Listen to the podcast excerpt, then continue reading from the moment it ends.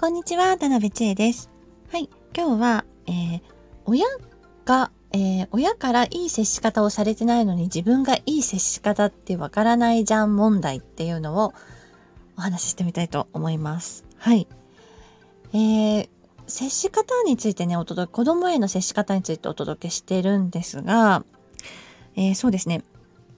今のママ世代の子育てって、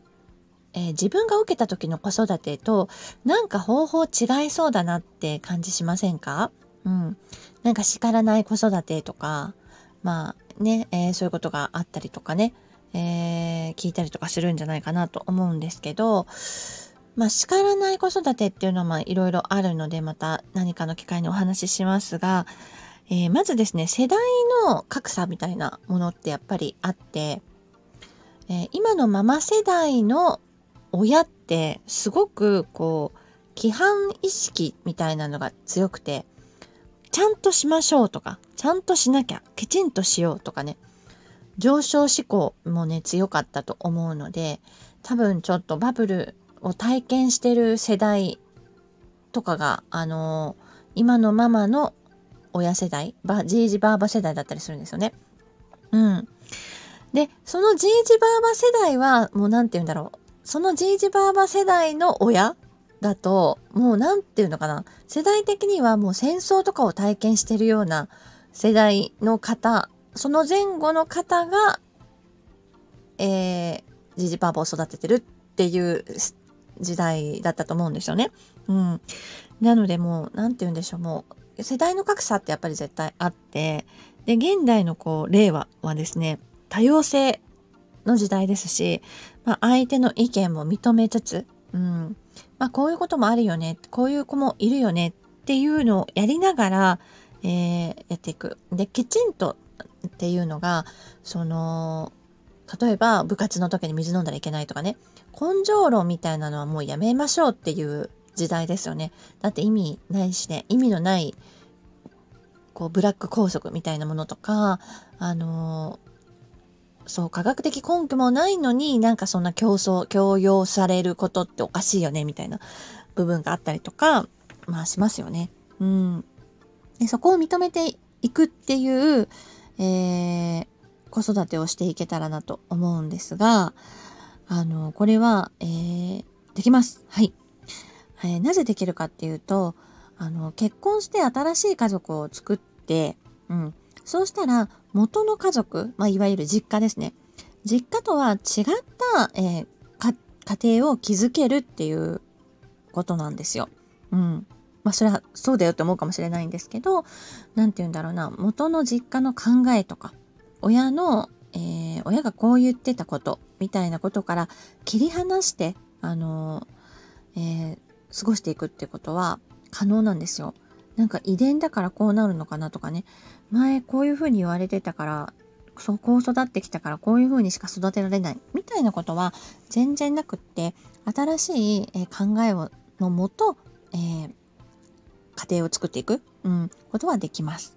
はい、そういうふうに、えー、家庭医学みたいな家庭医学みたいなねあの分野では言われますしあとあの 2チャンネルのひろゆきさんですね。ひろゆきさんの話聞いてると結構そういう発言が多いんですよ。親は親で自分は自分だからとか、うん、あの、親の意見、もう成人してるんだから親の意見って別にそんな聞く必要ないし、あ、はいはいそうですか って思っとけばいいですみたいなことをよくおっしゃってて、まあそれは結構あの、いいこと言ってるかなとか思いますね。うん。なので、まあ親のね、意見にとらわれることなく、うん、あの、自分がいいと思ったことをやっていけばいいですし、まあね、あの、多様性を認めて、えー、お子さんがどんな姿であれね、認めていく、うん、あの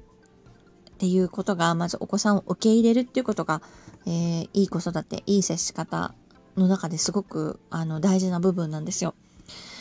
そういうことで、あの、お子さんが、こう、自分をね、受け入れてくれる存在があるんだと思って安心感があるから、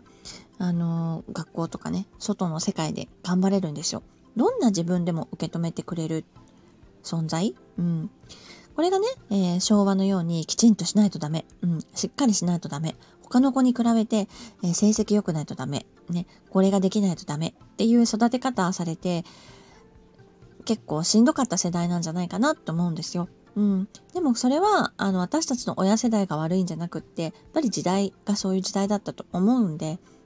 そこはねあの悪いってわけじゃないんですけど、まあ、よく言われるね高度経済成長期だったりとか終身雇用の時代だったりとか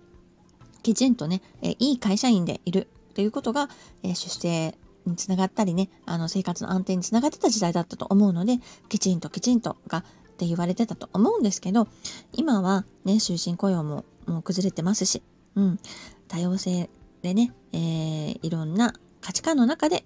過ごしていこうよっていう風になってるので、えー、やはりね、あの丸ごと、お子さんを丸ごと受け止めてあげるっていう、え、ことが大事なので、あ、そうなんだっていう感じですね。はい。受け止め方っていうのはもう本当にすごく深いので、まあ、それもまたあのゆっくりお話しする時があしたいなとは思うんですけれども、まああのー、今回言いたいのは、えー、実家と関係なく、えー、自分はね新しい家族を築いていけるっていうことなんですよ。はい。で、え、やはりねだとそうだとしてもこういい見本とかねどういう考え方がいいのかどういう接し方がいいのかっていうのはいい例をたくさん知っとかないと、ね、自分でもね、応用していけないと思うので、えこれから私もラジオでもお伝えしていきたいですし、えあとね、メルマガの方でもお伝えしていきたいなと思いますので、え、概要欄にリンクを貼っておきますので、ぜひぜひメルマガの方も登録してみてくださいね。え、楽しく親子で遊ぶだけで子供の能力が伸びる接し方っていうメルマガの名前にしたんですけど、まあ本当にね、楽しく過ごすっていうことが、あの、お子さんが安定して、えー、能力が伸びていくのに一番大事なことなんですよ。まあなんかこう、タイトルっぽくね、楽しく遊ぶだけでできるみたいな書き方にしてるんですけど、まあ、それがね、楽しいっていうことで、えー、お子さんのね、あのー、脳が活性化されるので、それだけでもね、すごくたくさんの学びがあるんですよ。というか、それしかないです。うん。で、さっき、えー、から言ってるみたいに、こう、きちんととかね、何かを強要されて、えー、